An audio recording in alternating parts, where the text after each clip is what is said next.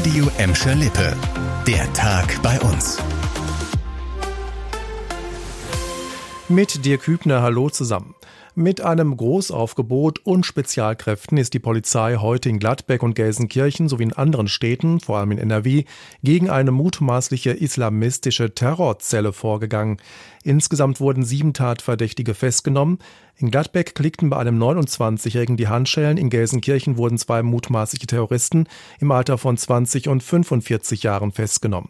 Die Verdächtigen kommen aus Zentralasien und sollen kurz nach Beginn des Ukraine-Krieges nach Deutschland eingereist sein. Hier hätten sie sich laut Bundesanwaltschaft zu einer terroristischen Vereinigung zusammengeschlossen. Ziel sei es gewesen, öffentlichkeitswirksame Anschläge im Sinne des IS zu verüben. Dafür sollen sie mögliche Tatorte ausgekundschaftet und versucht haben, Waffen zu beschaffen schaffen.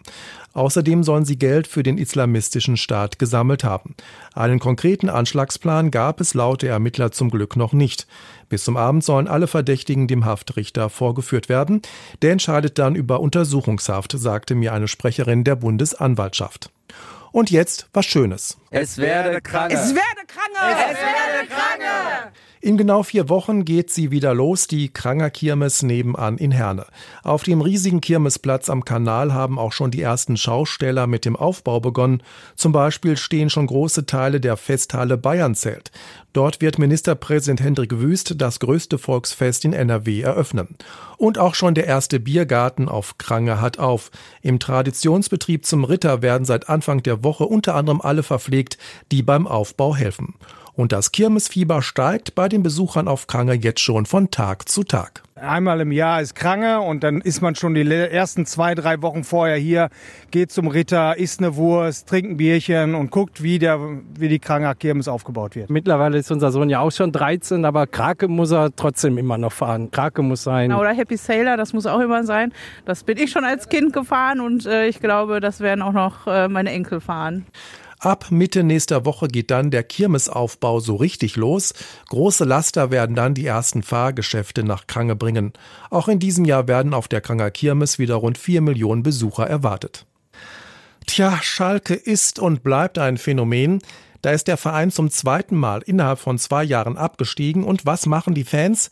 Sie reißen sich um die Eintrittskarten für die neue Saison in der zweiten Liga. Beim heutigen Start des freien Ticketverkaufs für Mitglieder war die Nachfrage riesig. Innerhalb von nur zwei Stunden waren alle 50.000 Tickets für die ersten acht Heimspiele in der Hinrunde weg. Zusammen mit den Dauerkarten sind damit insgesamt schon 370.000 Plätze in der Gelsenkirchener Felddienstarena verkauft.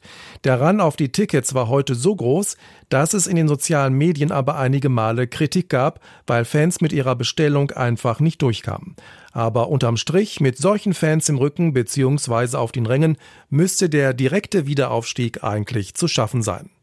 Da der Neubeginn, dort der Abschied. Seit heute Nachmittag ist es offiziell. Nach zwei Jahren verlässt Marius Bülter Schalke in Richtung Hoffenheim. Bülter hatte laut Schalke den Wunsch klargemacht, weiter in der Bundesliga spielen zu dürfen. Mit dem Vertrag beim Erstligisten TSG Hoffenheim wird dieser Wunsch jetzt erfüllt. Bülter hat im Kraichgau einen Dreijahresvertrag unterschrieben. Laut Medienberichten soll er eine Ablöse von rund vier Millionen Euro kosten. Der Stürmer machte für Schalke insgesamt 69 Pflichtspiele und und traf dabei 37 Mal ins Tor. Das war der Tag bei uns im Radio und als Podcast. Aktuelle Nachrichten aus Gladbeck, Bottrop und Gelsenkirchen findet ihr jederzeit auf radio und in unserer App.